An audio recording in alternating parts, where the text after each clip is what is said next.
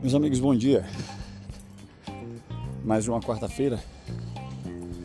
E uma quarta-feira recheadas aí de, de, complicações e situações no mercado financeiro. Né?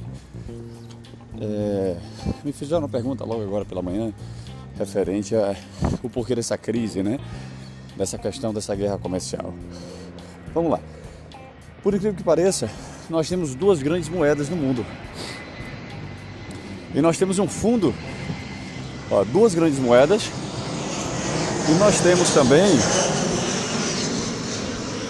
um chamado fundo de reserva, um investimento de fundo de reserva muito bem seguro. E países como os Estados Unidos, ele, entenda, ele entende que a, a concentração em cima do volume de negócios tem que ser feita em cima da moeda dele. Quando isso não acontece, que é um país de posição, né? é um país de, de intenções políticas globais, uh, eles perdem, né? eles começam a perder rendimento.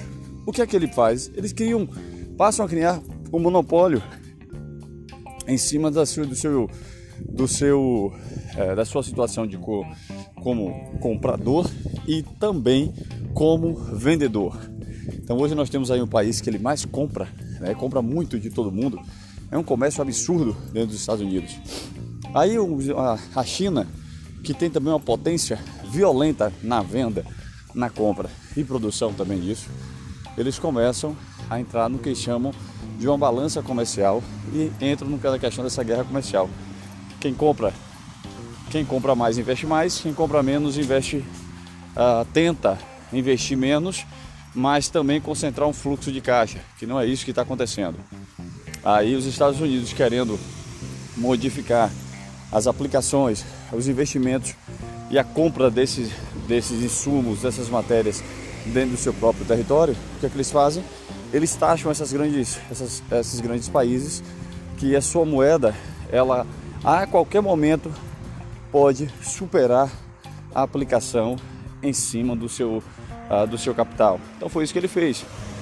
Uh, pegou as, as mercadorias né, é, chinesas, taxaram ela numa taxa absurda né, para importação e em cima dessa, dessa, dessa taxação, a China só se veio de uma forma e os Estados Unidos sempre achou que a China não teria bala suficiente na agulha para poder entrar numa briga comercial. A China desvalorizou o iene, que é sua moeda, moeda fortíssima. Quando desvalorizou o iene, imediatamente as empresas, os grandes investidores, né, as pessoas que são mais conservadoras, elas buscam uma fonte de investimento que lhe dê mais garantias, entre ela o ouro, o franco suíço e o próprio iene, tá? Que você faz o um investimento numa moeda, que essa moeda ela consegue lhe dar uma função maior, ou seja, uma garantia maior, independente dela estar brigando com a potência que é. Em cima dessa briga, nós temos aí os países emergentes que se prejudicam demais porque são, são fornecedores de insumos para esses países e acaba com é, tendo dificuldade na compra e dificuldade na venda para essas grandes fortunas, né? E aí vem aquela pergunta, pô, todo mundo quer que o mundo cresça, que os países cresçam, que a economia cresça. Fica dois países como dois idiotas brigando literalmente para saber quem tem o braço mais forte. E do outro lado a economia começa a quebrar em países que precisam crescer, os países chamados emergentes, ninguém sabe para onde é que vai nem para onde vem. Né? Essa é a grande, é, na realidade, essa é a grande verdade. Ninguém consegue compreender, ninguém consegue compreender como é que todo mundo precisando crescer, todo mundo crescendo e ficam dois países, um podando o outro para trabalhar o desenvolvimento mundial. Essa é a grande pergunta que ninguém consegue responder. Né?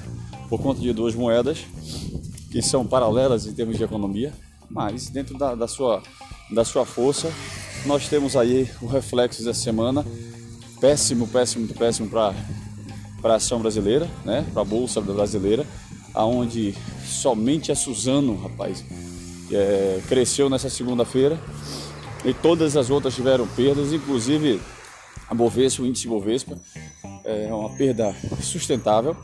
É, todas as outras bancas caindo, a única que favoreceu foi a Suzano, porque a Suzano se valoriza com a, o crescimento do dólar. Tá? É o único, porque ah, ele faz exportação, né? Suzano Celulose, ela faz exportação e importação, então para ela é interessantíssimo que ela vende no dólar. Então quanto maior valorização do dólar, melhor para ele. Então tá aí. Problema fundamental, se entende que dois países que só eles olham para o próprio umbigo e sendo os países emergentes não conseguem desenvolver porque são dependentes disso. Fica o um alerta para o nosso Brasil e eu continuo dizendo que o Brasil está no caminho certo, tentar se tornar independente a esses países. Né?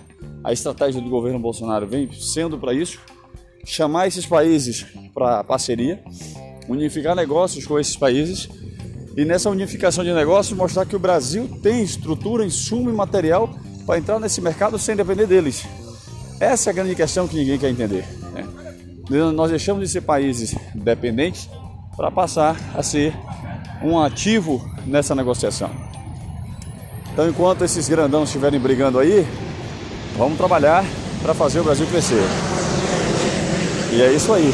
É na rua, é no trabalho, é no metrô. E nós vamos deixando vocês atualizados. É sábado, quarta-feira, São Paulo. Chegando agora às, 8, às 7h41 da manhã. E vamos que vamos. Mais tarde nós temos mais informações para vocês.